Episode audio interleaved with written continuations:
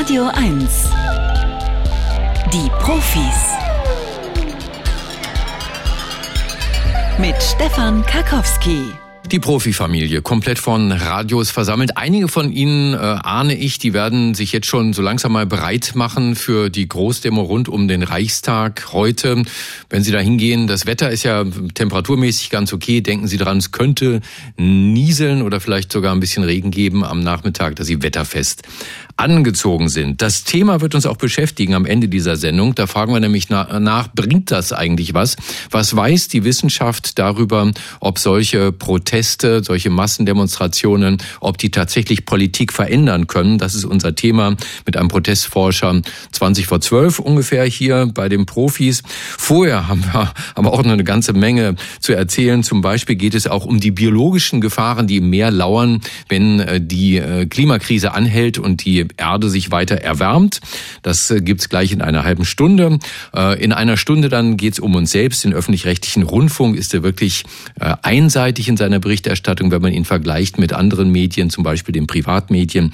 Und es geht auch um ein Protein, an dem angeblich unsere gesamte Intelligenz hängt. Alles das lernen Sie heute bei den Profis. Schön, dass Sie dabei sind. Jetzt aber erstmal das Scannerspiel. Da gibt's eine Menge zu gewinnen. Heute ein tolles Buch von Sue Stuart Smith. Das heißt vom Wachsen und Werden wie wir beim Gärtnern zu uns finden. Sie ist Psychiaterin und begeisterte Gärtnerin und äh, verrät uns in diesem Buch, wie sich die Natur positiv auf unsere innere Welt auswirkt. Wenn Sie das interessiert, dann sollten Sie sich jetzt bewerben beim Scannerspiel unter 0331 70 99 111. Der Scanner. Bringen Sie Licht ins Datendunkel. Josef, guten Morgen.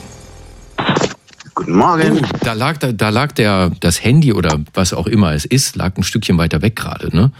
Richtig, richtig. Jetzt habe ich es am Mund. Josef, wie geht's? Wunderbar, ausgeschlafen, erstes Frühstück hinter mir. Hm. Von wo aus rufst du an? Kreuzberg, Berlin-Kreuzberg, Hm. Grefekiez. Habe ich schon mal von gehört. Berlin-Kreuzberg. In Grefekiez wohnt es sich ja auch ganz besonders schön. Ja, aber Ähm, sag das nicht an. soll ich nicht weiter sagen? Nee, Aber das ist schon ziemlich voll da. Ne? Aber ich habe, wie ist denn die Parkplatzsituation gerade? Im Grefekiez gab es doch zuletzt ähm, so, wie soll ich sagen? Furchtbar. Ja, aber ich habe kein Auto. Aber die, Die Park Luftqualität hat sich verbessert. Ja, aber aha. Lautstärke und Luftqualität ist besser, aber fürs Parken ist schlechter jetzt. Ne? Ja. Mhm. Hast du noch was vor heute, Josef? Ja, ich will auf die Demo gehen eigentlich. Ich muss meine Freundin noch ein bisschen überreden. Aber Mhm. Mo motivieren, ne? das ist immer ganz wichtig. Vor allen Dingen, wenn es, also von der Temperatur her ist es wirklich optimales Wetter, um rauszugehen. Ich glaube, wir hatten gerade 10, 10 Grad. Äh, aber es könnte ein bisschen mieseln. Also man sollte sich schon ein bisschen was gegen. Ich habe hier alles, um, um da geschützt zu sein. Aber sie kam gestern mit ihrer hübschen Strumpfhose. Wir müssen da noch eine Lösung finden. Josef, du weißt, der Erste, der dran ist, hat es immer am schwersten, denn erst nach der dritten Frage gibt es das Buch. Mhm. Gucken wir mal, ob du einen Durchmarsch schaffst. Hier kommt Frage Nummer eins. Anderen fallen unsere Fehler stärker auf als gedacht. Keine guten Neuigkeiten, wenn es darum geht, Missgeschicke zu verstecken. Da ist man letztens noch auf der Treppe zur U-Bahn ausgerutscht und hat gehofft, dass es niemand mitbekommen hat. Leider doch, denn wir sind für unsere Mitmenschen sichtbarer als gedacht. Dieser Effekt wird auch Spotlight-Effekt, also Rampenlichteffekt genannt. Forschende aus den USA haben dafür untersucht, wie vielen Menschen in einem Raum die Person mit dem peinlichen Oberteil auffällt. Und tatsächlich, über die Hälfte der Teilnehmenden konnten sich nach dem Experiment noch lange an das Shirt erinnern. Hm. Mal drüber nachdenken. Hm. Ich glaube, das stimmt nicht. Mhm. Es, es fällt viel weniger auf, was man macht oder was einem passiert, als man meint, Mhm. glaube ich. Ich kenne es aus der Musikerperspektive. Die Fehler, die man spielt, das fallen höchstens 20 Prozent der Zuschauer auf. Und selbst man bemerkt das deutlicher. Also man selbst ist da sensibler für sich als für andere. Du hast ja. Ja. eine unglaublich gute Radiostimme, Josef. Bist du auch der Sänger in deiner Band? Nee, danke, aber ich würde sofort einen Job annehmen als, als Okay, also wir, wir legen dich mal beiseite gleich. Auf jeden Fall hast du die richtige Antwort gefunden schon. Ja, oh, da war schon die falsche Frage. Genau, die richtige Antwort gefunden. Dafür gibt's einen Applaus.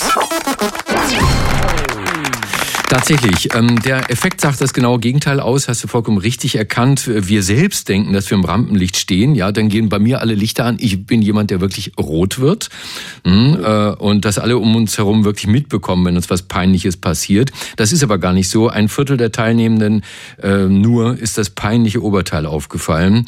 Äh, von daher vollkommen richtig. Hier kommt Frage Nummer zwei. Zitteraale könnten fremdes Erbgut in andere Fische einschleusen. Ein kurzer Stromschlag und schon ist alles anders.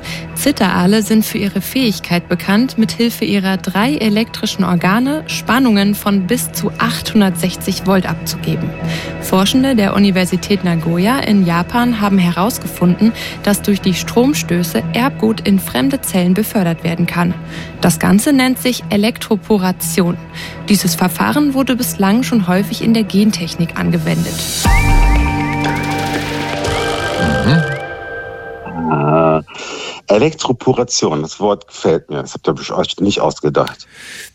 Ja, also ich, ich, also wenn ich äh, Teilnehmer wäre im Scannerspiel, dann würde ich immer denken, also je komplizierter es wird und je mehr komische Begriffe da drin sind, ne, äh, da sitzt, mhm. ja, also das muss ja irgendwo herkommen, würde ich immer denken. Aber hast du ja eben gerade selber gedacht. Ja, ich glaube, das stimmt. Das hört sich so ein bisschen nach Frankenstein an, ne? dass mhm. man mit Strom Leben verändert, erschafft mhm. ja. und sowas. Mhm. Aber da rate ich auch mal, ja, das stimmt. Mhm. Und das stimmt auch tatsächlich.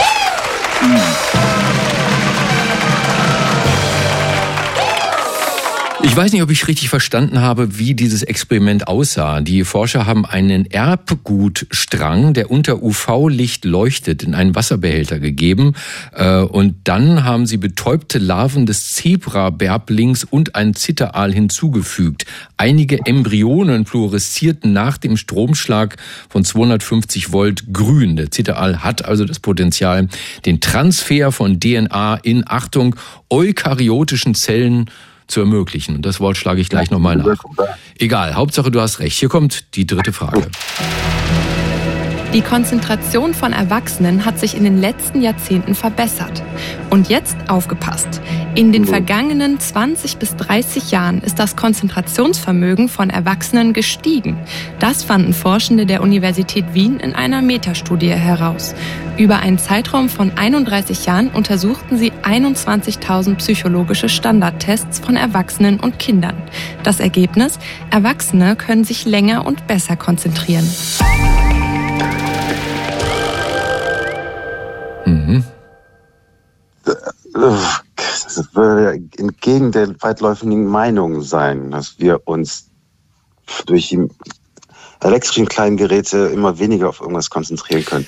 Darum Aber bin ich ja auch ganz still hier und versuche überhaupt nicht rausblicken zu lassen, in welche Richtung das hier gehen könnte. Das wäre mir zu einfach, wenn das die Lösung wäre. Ich sage nein, wir können uns besser konzentrieren. Was sagst du? Wir können uns besser konzentrieren. Konzentrier dich mal. Wir können uns besser konzentrieren. in den letzten 20 Jahren. Du hast vollkommen recht, das stimmt. Ja, der Test hat eine moderat positive Veränderung der Konzentrationsleistung bei Erwachsenen nachgewiesen. Kinder konnten sich hingegen schlechter konzentrieren. Mhm. Die Fehlerquoten im Test stiegen an und auch die Verarbeitungsgeschwindigkeit nahm ab und die Forscher führen diesen Effekt zurück auf ein impulsives Verhalten während der Testdurchführung. Aber für mich ist natürlich die Frage, was passiert ab dem 1. April, wenn Cannabis wirklich freigegeben wird? Ne?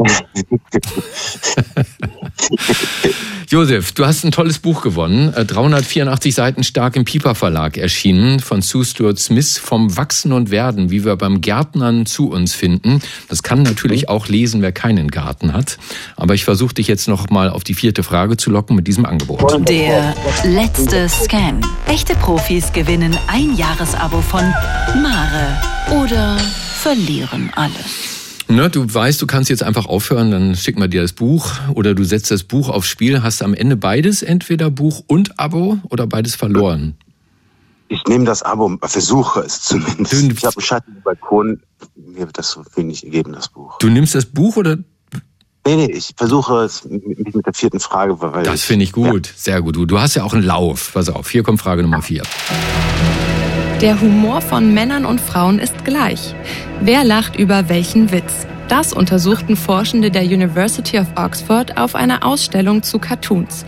Über 3000 Besucherinnen und Besucher sollten paarweise präsentierte Karikaturen nach ihrer Witzigkeit bewerten. Die Witze wurden vorher kategorisiert und in verschiedene Mentalisierungsniveaus eingeteilt. Ein Maß für die Komplexität eines Witzes. Das Ergebnis? Männer und Frauen haben, anders als bisher angenommen, ein ähnliches Humorempfinden. Der Humor von Männern und Frauen ist gleich. Es gilt diese Aussage entweder zu bestätigen oder zu sagen, nee, das stimmt nicht. Gleich? Gleich. Ja, das ähnlich hat mich jetzt auch irritiert, deswegen erhöhe ich mal auf gleich. Oh. Äh, ja, ich sag ja. Du sagst ja, lieber Josef. Mhm. Okay, dann muss ich mal nachgucken, was hier steht. Kleinen Moment. Was sehe ich hier? Ähm, leider falsch. Ah, das lief so gut mit uns. Ne? Aber du hast das jetzt auch. Wenn, wenn es sich um Fußballwitze ging oder irgendwelche ähm, speziellen Gruppen, aber Comics ja. dachte ich.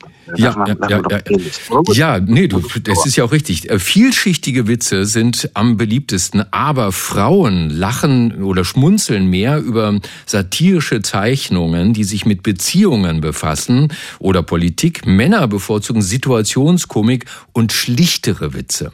Mhm. Als mögliche Ursache sehen die Wissenschaftler den unterschiedlichen sozialen Stil der Geschlechter, was auch immer das heißt. Josef, für mich war es trotzdem ein Vergnügen mit dir heute Morgen. Ja, ich fand es auch ganz nett. Ne?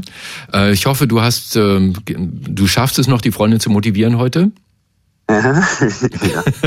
Schönes Wochenende. Ne? Danke fürs Mitspielen. Gut, danke. Mach's Tschüss. Gut. Ciao, ciao.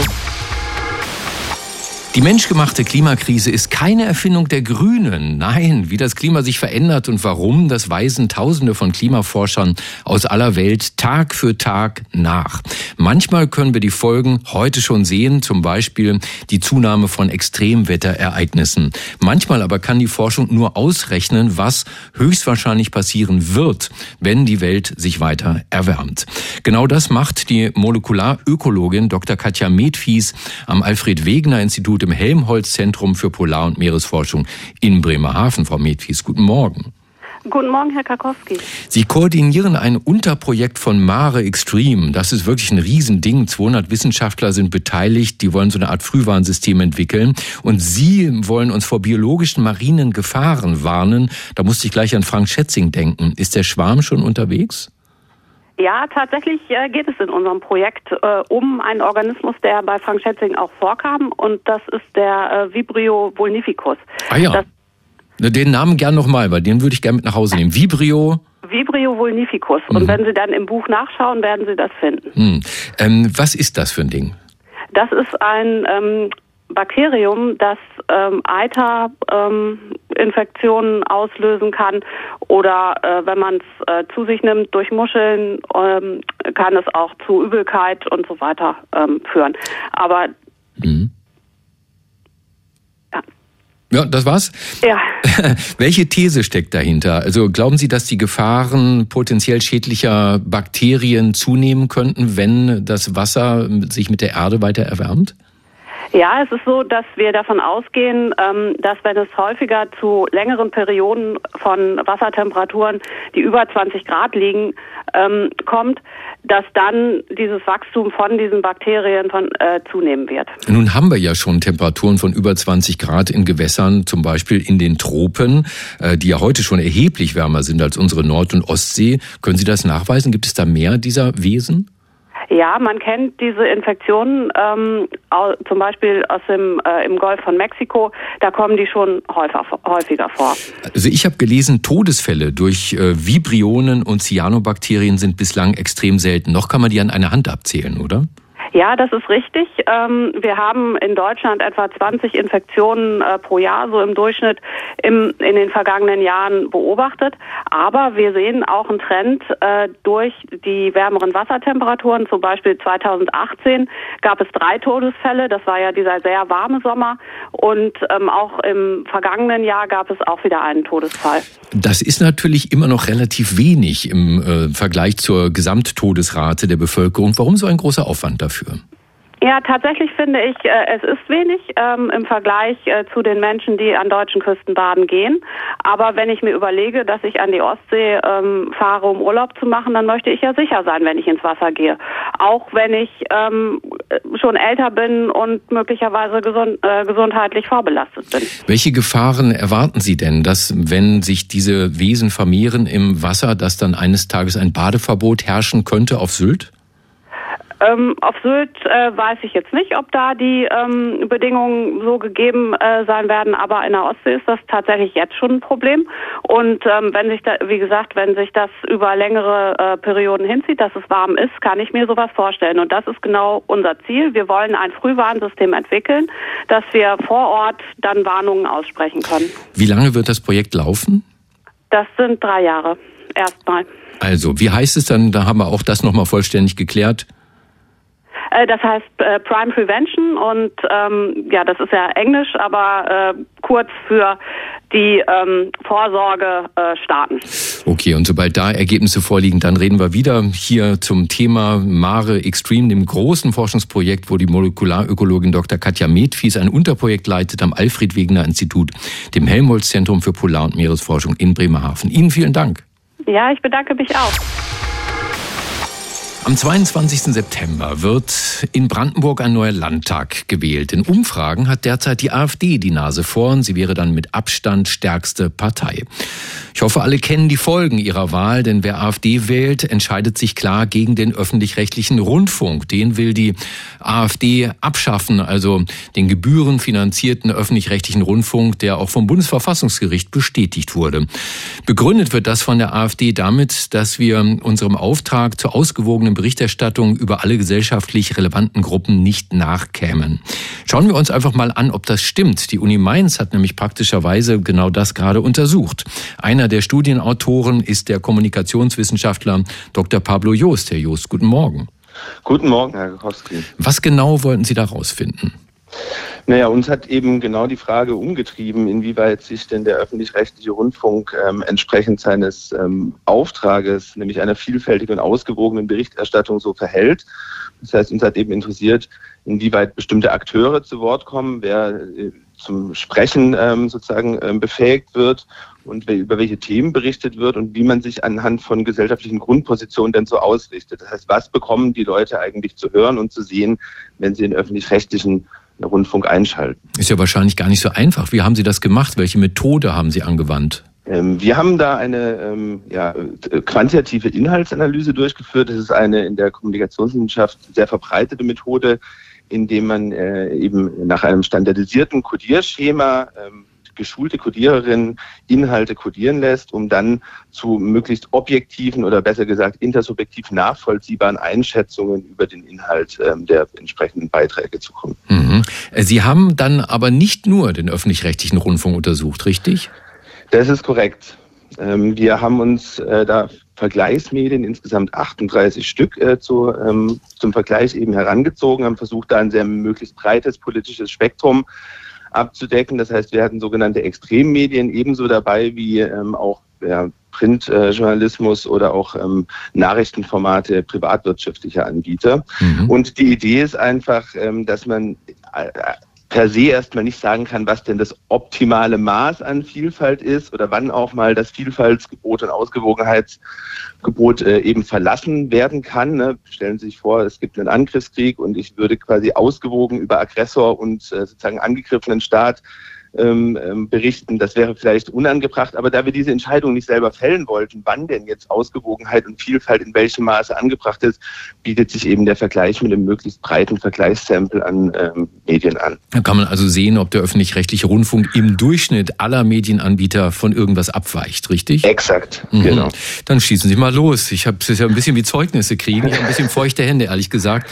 Was ist Keine Sorge, Sie sind nicht sitzen geblieben, okay. das kann ich schon mal sagen. Mhm. Ähm, also der Punkt Punkt ist, eben wenn wir uns anschauen, welche Akteure beispielsweise zu Wort kommen, dann sehen wir, dass generell alle Angebote von einer sehr, sehr hohen Akteursvielfalt ähm, geprägt sind erstmal. Aber wir sehen durchaus, dass es einen sehr starken Fokus auf politische Akteure gibt, die dann eher zu Wort kommen und die auch eher als Akteure sozusagen behandelt werden, während bestimmte, ja, man könnte sagen, marginalisierte Gruppen oder gesellschaftliche ähm, Randgruppen, wie beispielsweise Armutsbetroffene, Menschen mit besonderen Bedürfnissen, aber auch Migranten sehr, sehr selten vorkommen. Ja, das heißt, wir haben sehr starkes Übergewicht politischer Akteure, das ist das eine. Und wir haben auch, was die Themenvielfalt angeht, prinzipiell erstmal eine sehr, sehr hohe Themenvielfalt. Wir sehen aber auch, dass besonders wirtschaftspolitische Aspekte ähm, in den Vordergrund rücken. Man darf halt auch nicht vergessen, wir haben das während des sogenannten GEGs, des äh, Gebäudeenergiegesetzes, ähm, äh, untersucht. In dem Zeitraum war das natürlich ein sehr präsentes Thema. Wenn also marginalisierte Gruppen zu wenig zu Wort kommen, sagen wir es mal so, dann äh, ist das doch so, dass das ja eigentlich eine Forderung der linksgrünen Politik sein sollte, dass sie dort mehr reden. Das heißt, wir haben zu wenig linksgrün. Das kann man so nicht sagen. Also es ist natürlich ähm, immer eine Frage, das kommt zu, der, zu dem äh, Punkt von vorher, was ist denn eigentlich ausgewogen? Natürlich haben wir uns Nachrichtenformate angeschaut und natürlich möchte ich in den Nachrichtenformaten auch gerne wissen und transportiert bekommen, welche politischen Entscheidungen jetzt tatsächlich in Berlin oder anderswo getroffen werden. Das heißt, es ist ganz natürlich, dass es einen gewissen ähm, Fokus gibt. Man darf aber halt nicht vergessen, dass das eben dazu führt, dass bestimmte gesellschaftliche Gruppen und auch deren Positionen vielleicht weniger stark wahrgenommen werden. Mhm. Aber ähm, entscheidender war für uns jetzt, wenn wir sagen, wir wollen die politische Berichterstattung eben ansehen, dann das Verhältnis, wie kommen denn eigentlich die Parteiakteure beispielsweise ähm, zu Wort. Und da sehen wir, dass es wie auch häufig in anderen ähm, Untersuchungen einen eher starken Fokus auf die Regierungsparteien gibt. Ne? Das sind die, die politischen Entscheidungen treffen und dann eben die Union als größte Oppositionspartei. Und während jetzt die anderen beiden Oppositionsparteien quasi nicht vorkommen oder sehr, sehr selten vorkommen in der Berichterstattung. Kritisieren Sie das? Naja, also ich glaube, es ist, wie gesagt, relativ ähm, normal, dass bestimmte politische Entscheidungen, wenn sie denn getroffen werden, auch transportiert werden. Und wenn es beispielsweise über das Gebäudeenergiegesetz geht, dann ist es ja auch relativ, ähm, ja, sagen wir so, gegeben, dass ich dann eben die entsprechenden Verantwortlichen dann auch in der Berichterstattung behandle und deren Verhalten eben beleuchte. Mhm. Das heißt, per se ist das erstmal ähm, nichts Verwerfliches, wenn es da Unterschiede gibt. Wir sehen das eben, wie gesagt, auch andersrum. Wenn die Union ähm, an der Regierung ist, ähm, dann wird eben über die mehr berichtet. Es soll ja Menschen geben, die glauben tatsächlich, die Bundesregierung diktiere uns jeden Tag, was wir zu sagen hätten. Früher haben wir uns dann immer lustig gemacht und gesagt, hat Merkel heute schon angerufen, jetzt ist es Olaf Scholz. Sind wir zu unkritisch gegenüber den Regierungen? Also Vielleicht um das nochmal einzuordnen. Sie reihen sich mit dem öffentlich-rechtlichen Nachrichtenformat grundsätzlich wirklich mitten in ein sehr, sehr von Pluralismus geprägten Mediensystem ein. Das heißt, dass Sie jetzt eine besondere Staatsnähe ähm, oder der öffentlich-rechtliche Rundfunk eine besondere Staatsnähe hätte, das sieht man so in der Berichterstattung erstmal nicht. Was wir durchaus sehen ist, das hat uns auch etwas verwundert, erstmal werden alle Parteien sehr, sehr negativ dargestellt. Das heißt, es gibt keine Partei, die von irgendeinem Medium ähm, als positiv dargestellt wird. Das heißt, erstmal sagen, da, da wäre dann Ihr Auftrag, äh, wenn Sie von der Regierung bezahlt würden, nicht gut erfüllt worden, hm. wenn man das mal so äh, formulieren möchte. Wir sehen im Grunde genommen eine sehr negative Darstellung. Da kann man sich natürlich auch fragen, was bedeutet das eigentlich, wenn Politik sozusagen und politische Akteure immer in einem negativen Kontext beschrieben werden? Was macht das mit den Menschen? Verlieren wir unter Umständen den Glauben an die Lösungsfähigkeit? Und das wäre also Problemlösungskompetenzen von politischen Akteuren. Und da wäre natürlich die Frage, inwieweit es da nicht auch Platz gibt, das ein oder andere Mal etwas konstruktiver ähm, zu sein. Wobei das auch wieder nichts Ungewöhnliches ist, muss man dazu sagen. Nicht alles schlecht reden, das nehme ich da mal mit. Und äh, am Ende natürlich die wichtige Frage, wer hat diese Studie finanziert, ZDF oder ARD? Ah, wir haben diese Studie tatsächlich ähm, über universitäre Eigenmittel finanziert und wurden aber freundlicherweise von der Stiftung Mercator bei diesem Vorhaben unterstützt. Die also auch keine nix, Regierungsbeteiligung. Die nichts mit uns zu tun hat. Dann sage ich Korrekt. herzlichen Dank, also bin jetzt ein bisschen erleichtert. Herzlichen Dank an den Kommunikationswissenschaftler Dr. Pablo Joos von der Uni Mainz. Danke, dass Sie bei uns waren bei den Profis. Ich danke. Danke, schönes Wochenende. Einen schönen Tag. Jo, tschüss. tschüss. Was genau Intelligenz ist und wie man sie messen kann, darüber streiten die Gelehrten seit langem. Allgemein versteht man heute unter Intelligenz unsere kognitive Leistungsfähigkeit, also wie gut und wie schnell wir in der Lage sind, Probleme zu lösen.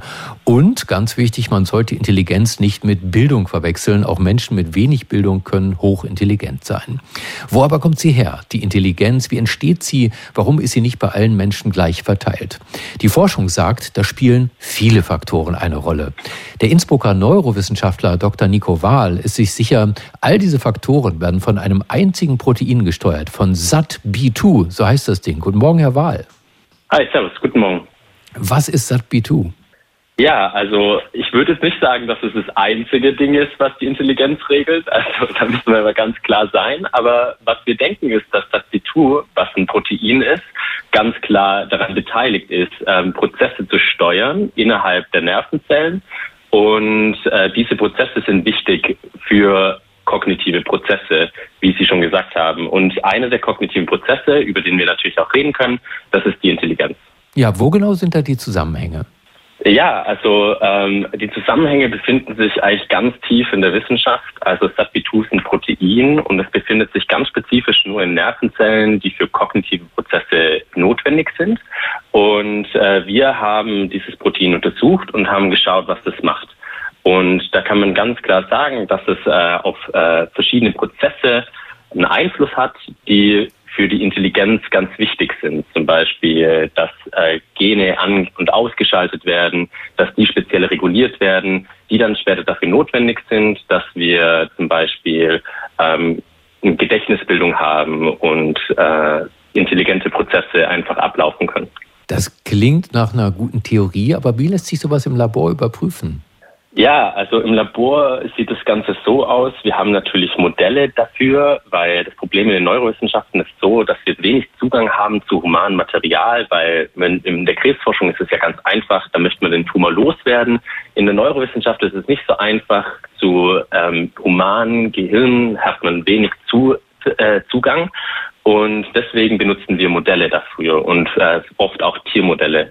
Und ähm, was wir herausgefunden haben schon in der früheren Studie ist, dass wenn wir das äh, Protein SATB2 einfach rausnehmen aus dem Gehirn von Mäusen, ähm, haben, können sie kein Langzeitgedächtnis mehr formen.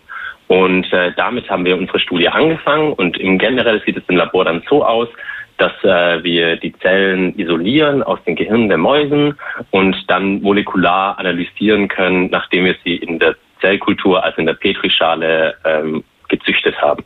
Und ein Langzeitgedächtnis, das ist eines der Faktoren für eine Intelligenz? Ja, also das Langzeitgedächtnis ist auf jeden Fall was, was wir untersuchen können, weil wir dafür Tests haben, die untersuchen, ob das Langzeitgedächtnis, ob äh, sich zum Beispiel das Tiermodell an den Stimulus erinnern kann.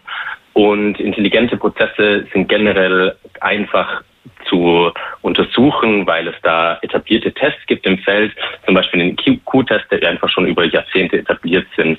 Und äh, Langzeitgedächtnis ähm, ist sozusagen ein Teil davon, von der Intelligenz, würde ich sagen. Wenn Sie sich jetzt Menschen anschauen mit intellektueller Beeinträchtigung oder mit einem sehr, sehr niedrigen IQ, einem Intelligenzquotienten, fehlt denen dann dieses Protein SATB2?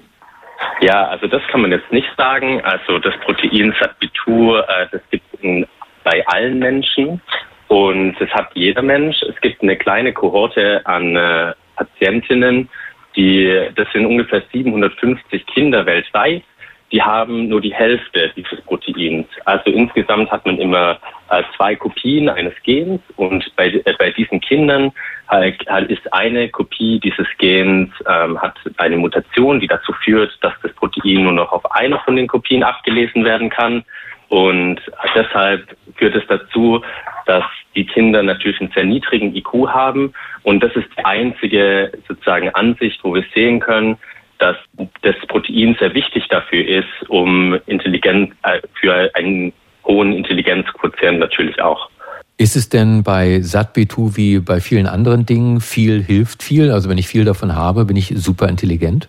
Ja, also das ist sehr schwer, schwierig zu äh, untersuchen, weil natürlich haben wir wenig Zugang zu humanem Material und ähm, deswegen können wir jetzt nicht genau sagen, dass äh, Menschen, die hochintelligent sind, natürlich da jetzt mehr von dem Protein haben. Das, das ist leider einfach nicht möglich zu untersuchen, beziehungsweise haben wir halt den Zugang zu dem Material nicht. Ähm, und wir denken, wie gesagt, dass es ein Faktor ist, der dazu, also der, dazu no, äh, notwendig ist, um intelligente Prozesse generell einfach abspielen zu lassen. Also, es gibt ein wichtiges Protein im Hirn, SAT-B2, das steuert Prozesse, die viel zu tun haben mit unserer Intelligenz. Aufgeklärt darüber hat uns der Innsbrucker Neurowissenschaftler Dr. Nico Wahl bei den Profis auf Radio 1. Herr Wahl, herzlichen Dank. Ja, danke auch. Ich hoffe, dass Sie einen Partner, eine Partnerin haben an Ihrer Seite, mit der Sie diesen Samstag verbringen können. Vielleicht fahren Sie ja zu einer der großen Demos heute in Berlin und Brandenburg. Die größte rund um den Reichstag soll um ums Reichstagsgebäude soll um ähm, 13 Uhr beginnen. Da wird mit sehr vielen Menschen gerechnet, soll eine Brandmauer drum sozusagen eine Menschenbrandmauer drum gebildet werden. Aber Sie können auch einfach auf dem Sofa sitzen bleiben und was auch immer Sie so machen, spielen, kochen den Garten, nee, das ist noch ein bisschen früh zu oder sowas. Wenn Paare gemeinsame Zeit verbringen, ist das ja eigentlich was Gutes.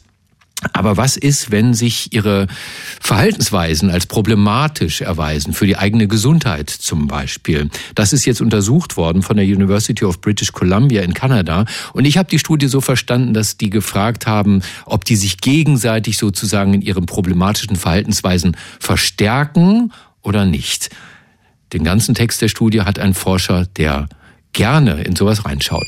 Er ist Mitglied des Komitees des IG Nobelpreises für kuriose wissenschaftliche Forschungen, Vorsitzender der deutschen Dracula-Gesellschaft und der bekannteste Kriminalbiologe der Welt. Dr. Marc Benecke, live auf Radio 1, die Profis. Ja, einen kuscheligen Samstagvormittag wünsche ich dir. Lieber Marc, mein lieber Partner. Mein lieber Vater, sind, sind wir eher so wie Waldorf und Stettler, so, so motzige äh, ein paar? Wir sind eigentlich menschenfreundlich. Ja, ne? genau, genau. Ja. Wir, wir lieben uns tatsächlich. Ne? Das, Genau. ist, das klingt nicht nur so, das ist tatsächlich so. Das ist wirklich so. Ja. Und äh, die, die Forscherinnen und Forscher hier, die kommen übrigens nicht nur aus British Columbia, das äh, muss man hier, oder darf ich ruhig mal erwähnen, Mhm. die kommen auch aus Zürich, Nottwil und von der HU Berlin. Also es ist eine Studie, die auch vor der Tür stattgefunden hat von Radio 1. Mhm. Was haben die genau gemacht? Die haben sich bei drei verschiedenen Sorten von möglicherweise problematischem Verhalten angeguckt, ob die Paare dabei zufrieden oder unzufrieden sind. Und jetzt kommt das Interessante, ob sie dieses problematische Verhalten überhaupt zusammen ausführen oder ob sie das zum Beispiel getrennt machen, sodass es sich auch gar nicht groß verstärken kann. Dazu haben sie sich rausgesucht, erstmal in der Schweiz, ähm, 82 Paare, die rauchen, dann auch in der Schweiz 117 Paare, die so ähm, sich nicht viel bewegen. Das wurde mit Bewegungsmessern richtig am Körper gemessen. Mehrgewichtige. Und die genau, die zudem noch übergewichtig sind, richtig. Und dann noch ähm, 79 Menschen, das war jetzt in Kanada, die nach einem Schlaganfall sich ungesund ernährt haben. Also so sehr salziges Essen, das heißt diese Fertiggerichte, die sind immer sehr salzig und oder fettig oder zuckrige Gerichte zu sich genommen haben. Und dann haben sie äh, die überlegt, es könnte ja sein, dass das gemeinsame Verhalten, was vielleicht schlecht für die Gesundheit ist, aber für die Partnerschaft einen guten, eine gute Wirkung hat. Äh, zum Beispiel beruhigend wirkt, wenn man zusammen äh, dieses, dieses äh, eklige Fertigessen isst, dann beruhigt einen das vielleicht auch, man raucht zusammen, dann ist das ein gemeinsames Ritual. Oder es könnte sogar anregend wirken, nicht nur beruhigend oder beziehungsstabilisierend. Also über das, was Arzt oder Ärztin jetzt sagen würden, ne, kannst du das mal sein lassen, sagen die ja, okay, es hat aber kurzfristig eine angenehme Wirkung und verstärkt das. Und ähm, die Studiendauer war immer so 14 bis 32 Tage. Und dann haben sie ähm, während dieser Studie die ganze Zeit immer gefragt, mit so einem elektronischen Tagebuch, was dann täglich abgefragt wurde, äh, wie ist ihre Beziehungsqualität heute? Also ist sie fürchterlich bis wundervoll, konnte man sagen. Und zweitens, nicht nur wie ist die Beziehungsqualität, sondern wie viel Nähe spüren sie gerade zu ihrem Partner oder zu ihrer Partnerin.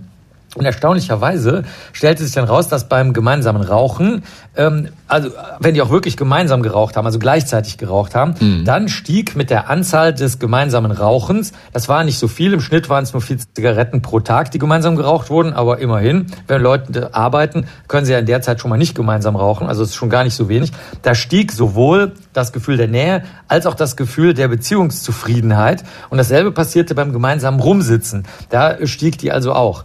Da war aber das Problem beim gemeinsamen Rumsitzen, man weiß nicht, was die gemacht haben. Haben die zusammen Fernsehen geguckt und dann nicht über gemeinsame Dinge geredet, sondern sich vielleicht abgelenkt von gemeinsamen Schwierigkeiten oder schönen Dingen? Oder haben sie zusammen gekuschelt die ganze Zeit und sich dabei nicht viel bewegt, weil sie auf der Couch lagen? Das ist nicht bekannt. Und bei der Schlaganfallgruppe, bei der dritten Gruppe, da war es so, dass überhaupt kein Zusammenhang hergestellt werden konnte. Die Leute konnten essen, was sie wollten. Es hat nicht dazu geführt, dass es einen Zusammenhang zu besserer oder schlechterer Beziehungsqualität oder Nähe geführt hat, aber da ist die Schwierigkeit, dass man nicht genau weiß, ob sie es richtig eingeschätzt haben. Die mussten nämlich Fotos von ihrem Essen machen und dann selber einschätzen, ob das super salzig, super fettig, super süß ist und wie groß die Portionsgröße war. Und das könnte natürlich sein, dass die Leute das entweder nicht wussten oder geschönt haben, weil sie dachten, das hört sich besser an, wenn sie dann lieber mal schreiben, das war gesundes mhm. Essen. Ja, das ist ja sehr spannend. Also dann ist ja am Ende nur die Frage, was kommt dabei raus am Lebensende? Ne? Also man weiß, Rauchen verkürzt die, das Leben, ja, aber wenn zwei Menschen miteinander rauchen und dabei sehr zufrieden sind miteinander, dann heißt es ja wieder, dass zufriedene Paare, also so Partnerschaften, dass es auch wieder lebensverlängernd ist. Ne? Ja, genau, das könnte ich mir auch vorstellen. Besonders bei zum Beispiel einer niedrigen Menge von Zigaretten. Also äh, wenn du jetzt zum Beispiel über den ganzen Tag nicht rauchst und dann nur gemeinsam, dann macht das auch keinen Unterschied zu der Tatsache, ob du in einer Großstadt lebst oder nicht, weil die Großstadtluft ist halt genauso voller Feinstaub und Ascheteilchen und Reifenabrieb, wie das eben, sagen wir, wenn du auf dem Land lebst und zusammen rauchst ist. Und dann ist es vielleicht tatsächlich besser, eine friedliche, schöne, gemeinsame oder vielleicht auch anregende Beziehung zu führen. Interessant wird's halt, wenn es um sowas geht wie ähm, Spielsucht, äh, harte Drogen. Hier, die haben hier noch riskanten Sex mit reingenommen, wobei oh, ich jetzt nicht weiß, was sie damit meinen. Wahrscheinlich, hm, wo man sich anstecken kann mit Krankheit. Hm. Dann können natürlich echte Probleme auftreten. Aber im Großen und Ganzen hast du recht. Es ist eigentlich besser, eine gute Beziehung zu haben, als sich alles wegzuklemmen. Ach schön. Das lasse ich mir tätowieren, lieber Marc. Mach's gut. Ciao, ciao. Ciao. Das war Dr. Marc Benecke, live auf Radio 1. Die Profis. Die AfD ist eine rechtsradikale Partei und trotzdem will laut Umfragen knapp jeder dritte Brandenburger AfD wählen. Wenn das im September immer noch so ist, dann hätte die AfD eine relative Mehrheit bei der Landtagswahl in Brandenburg, also mehr Stimmen als jede andere Partei. Zum Regieren aber würde das nicht reichen. Dafür bräuchte die AfD Bündnispartner. Die demokratischen Parteien schließen das aus. Aber was ist mit der neu zu gründenden Partei von äh, Maaßen, die Werteunion, oder was ist mit dem Bündnis Sarah Wagenknecht? Beide könnten theoretisch der AfD zur Macht verhelfen theoretisch. Dass die große Mehrheit der Menschen das nicht will, auch nicht bei uns in Brandenburg, das zeigen Hunderttausende seit Wochen, indem sie auf die Straße gehen und gegen die AfD und gegen Rechtsextremismus demonstrieren. Können solche Massendemos Wahlergebnisse beeinflussen? Das frage ich den Protestforscher Dr. Janis Julian Grimm von der Freien Universität Berlin. Herr Grimm, guten Morgen. Guten Morgen. Gibt es sowas, einen Zusammenhang von Protestdemos und Wahlergebnissen? Ja, der Zusammenhang ist sehr schwer messbar, weil in Wahlzeiten natürlich über Kampagnen, über ganz viele andere äh, gesellschaftlich angestoßene Diskurse viel Einflussvariablen zusammenspielen, weswegen einzelne Effekte schwer zu isolieren ist. Aber es gibt äh, dennoch natürlich einen stabilen Zusammenhang zwischen Massenprotesten und einer Politisierung der Gesellschaft ähm, in die eine Richtung oder die andere. Man sieht das ja nicht zuletzt auch am Aufstieg der AfD selber, die natürlich auch mitgetragen wurde, ganz stark von rechter Mobilisierung dezentraler Art. Man denke jetzt an Pegida beispielsweise oder später auch die Anti-Corona-Maßnahmen-Demonstrationen. Ähm, und einen ähnlichen Effekt kann man zumindest auch erwarten aktuell ähm, mit Blick auf die antirechten Mobilisierungen. Also wenn ich Ihnen mal folge, äh, und das macht ja auch Sinn, dass die Pegida die AfD mit stark gemacht hat, äh, welche Partei würde denn am meisten profitieren jetzt von den aktuellen Massenprotesten? Ich glaube, das ist so aktuell noch gar nicht abzusehen. Ähm, ich denke mal, dass es eher einen indirekten Effekt gibt, der sich auf verschiedene Parteien des demokratischen Spektrums niederschlagen kann.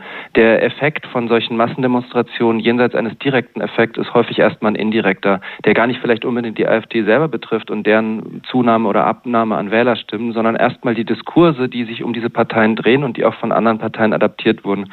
Wir haben uns jetzt sehr stark daran gewöhnt, dass in den letzten ja, sagen wir mal, fünf Jahren ähm, äh, die rechten Parteien ähm, und ihre Koalitionspartner und Netzwerke sehr stark die bürgerliche Mitte vor sich hergetrieben haben und insbesondere in den Bereichen Migration ähm, äh, und Sicherheit ähm, zu, einer, zu einem Rechtsruck des Diskurses geführt haben und durchaus auch zu einer Aufweichung der konservativen Mitte nach rechts. Das ist ja auch das, was in den Protesten, in dem Hashtag Wir sind die Brandmauer ähm, sozusagen eine implizite Schuldzuweisung an die Union ja immer wieder impliziert wird. Ähm, und bei diesen Protesten eben jetzt ist das Potenzial, ähm, und man sieht das sogar schon, dass es sozusagen wieder so eine Art Jojo-Effekt in die andere Richtung gibt, dass man eben Parteien der bürgerlichen Mitte aufzeigt, hey, nach rechts geht's hier nicht weiter, hier gibt's nicht viel zu holen, ihr habt mehr zu verlieren, wenn ihr euch gegenüber der Rechten öffnet, als zu gewinnen. Ähm, und das kann eben wieder moderierend auf die Diskurse von Parteien einwirken. Ein super Beispiel dafür ist jetzt zuletzt die dann doch ähm, sehr, sehr starke Abgrenzung äh, von äh, CDU-Parteichef Merz gegenüber der AfD und sozusagen sein, sein, seine Komplimente oder sein Loben der Proteste nach anfanglichem Zögern, wo man merkt, ah ja, das ist sozusagen eben auch ähm, in der bürgerlichen Mitte und bei den Konservativen angekommen, ähm, dass man sich jetzt hinter diese Proteste stellen kann. Das heißt, ich würde eher ähm, von einem abstrakten Stärken von verschiedenen Parteien des progressiven und konservativen Spektrums sprechen, ähm, als dass es jetzt eine spezielle Partei da alle Stimmen für sich einheimsen kann. Dann sehen Sie also einen mäßigenden Effekt auf die konservativen Parteien, gerade auf CDU, CSU? Man kann es so ein bisschen wie über Flanke äh, spielen sehen, sozusagen. Genau. Ich glaube, dass äh, es gibt natürlich auch in der CDU, CSU verschiedene Lager und verschiedene Strömungen und durch solche Proteste werden natürlich in ihrer Argumentationsgrundlage und Legitimität und auch in ihren strategischen Überlegungen mit Blick auf Wahlkoali mögliche Koalitionsmöglichkeiten nach der Wahl oder auch auf äh, mögliche Anziehung neuer Wähler werden natürlich diejenigen gestärkt, die ganz klar sagen, nach rechts geht's nicht weiter und wir müssen uns stärker gegenüber der progressiven und liberalen Mitte orientieren. Können denn Massendemos wie die, die wir seit ein paar Wochen sehen, gegen rechts, können die nachhaltig wirken? Äh, in Frankreich gab es die auch gegen Le Pen. Heute hat Marine Le Pen gute Chance, Macron abzulösen. Das ist richtig, aber das ist natürlich nicht nur eine Einbahnstraße, solche Proteste, sondern ähm, wenn man Proteste immer sieht, um eine weitere Fußballmetapher zu verwenden, eben der Ball wird sozusagen von den äh, Protestierenden jetzt in das Feld der Parteien gespielt, ja, ähm, der kommt scharf geschossen und der muss jetzt aufgenommen werden. Ne? Das heißt, es braucht Strukturen, die diesen Impetus aufnehmen und die den ganz klar verkörpern und in politische Entscheidungen überbringen können, sei das jetzt ein Parteiverbot oder eine Einstellung von Parteiförderung oder eine stärkere äh, Stärkung des zivilgesellschaftlichen Engagements gegen rechts, wie auch immer das Ganze aussieht. Wenn das ausbleibt, ja, und wenn sozusagen dieser Ball nicht aufgenommen wird, dann äh, ist es sehr schwer, dass Massenbewegungen sich über einen langen Zeitraum tragen lassen, sozusagen. Bis, auch bis die Wahlen anstehen, ist noch ein relativ langer Zeitraum zu überblicken. Die Wahlen werden sicherlich nochmal Menschen remobilisieren, aber man muss es erstmal schaffen, dieses Momentum aufrechtzuerhalten über die ganze Zeit und auch einer Zersplitterung entgegenzuwirken. Das heißt, Strukturbildung ist total wichtig. Das ist ja eine recht diffuse Masse, diese bis zu einer Million Menschen, die da in den letzten Wochen auf die Straße gegangen sind. Wer ist das eigentlich? Ist das die Mitte der Gesellschaft? Das ist eine gute Frage. Was ist schon die Mitte der Gesellschaft? Wenn man der Mitte der Studie der Friedrich-Ebert-Stiftung nachgeht, dann sieht man, dass ein Großteil der Mitte der Gesellschaft äh, eigentlich stramm rechte Positionen vertritt äh, und ein anderer Teil der Mitte der Gesellschaft äh, deutlich progressivere. Das heißt, äh, die Mitte ist selber schon sehr diffus. Ähm, eine Spaltung der Gesellschaft äh, ist, ist immer so ein Schlagwort, das ist nicht, das ist nicht ganz korrekt. Es gibt eher eine Segmentierung und eine Zerfaserung in verschiedene Stränge. Ich denke, man sieht äh, bei diesen Protesten aktuell sehr viel. Äh, zum einen sind da natürlich die ganz klassischen antifaschistischen Organisationen, äh, meistens links. Also man muss natürlich nicht links sein, um Antifaschist zu sein, aber empirisch gesehen ist es nun mal sehr oft, dass linke Antifaschisten sind. Ähm, neben denen gibt es ganz viele Gewerkschaften, ähm, die haben ja häufig ein Mitgliederspektrum, was äh, von ganz links bis ganz rechts reicht. Das zeigen die äh, Studien des DGB dazu ganz klar. Ähm, dazu gesellen sich sozialdemokratische, linke, grüne Parteien, vereinzelt äh, auch konservative und liberale ähm, insbesondere deren Jugendorganisationen. Und dann kommen dazu eine ganz diffuse Masse von unterschiedlichsten Organisationen, ja, von, von Omas gegen rechts über bürgerliche Bündnisse aus dem akademischen Mittelschichtsmilieu, Bund Stadt Braun beispielsweise, über die Klimabewegung, Fridays for Future ist da am bekanntesten natürlich, ähm, republikanische Anwältsvereine und so weiter und so weiter. Also es ist ein sehr, sehr bunt gemischter Haufen. Ähm, und im Prinzip ist es ein sehr, sehr gutes Abbild der Breite der deutschen bürgerlichen Zivilgesellschaft, muss man einfach sagen, die dort vertreten ist, mit Ausnahme eben stark völkischen oder nationalistischen inspirierten Demonstra äh, ähm, Zivilgesellschaftsbestandteilen. Sagt der Protestforscher Dr. Janis Julian Grimm von der Freien Universität Berlin bei den Profis auf Radio 1. Danke, dass Sie bei uns waren. Vielen Dank fürs Interesse. Radio 1. Nur für Erwachsene.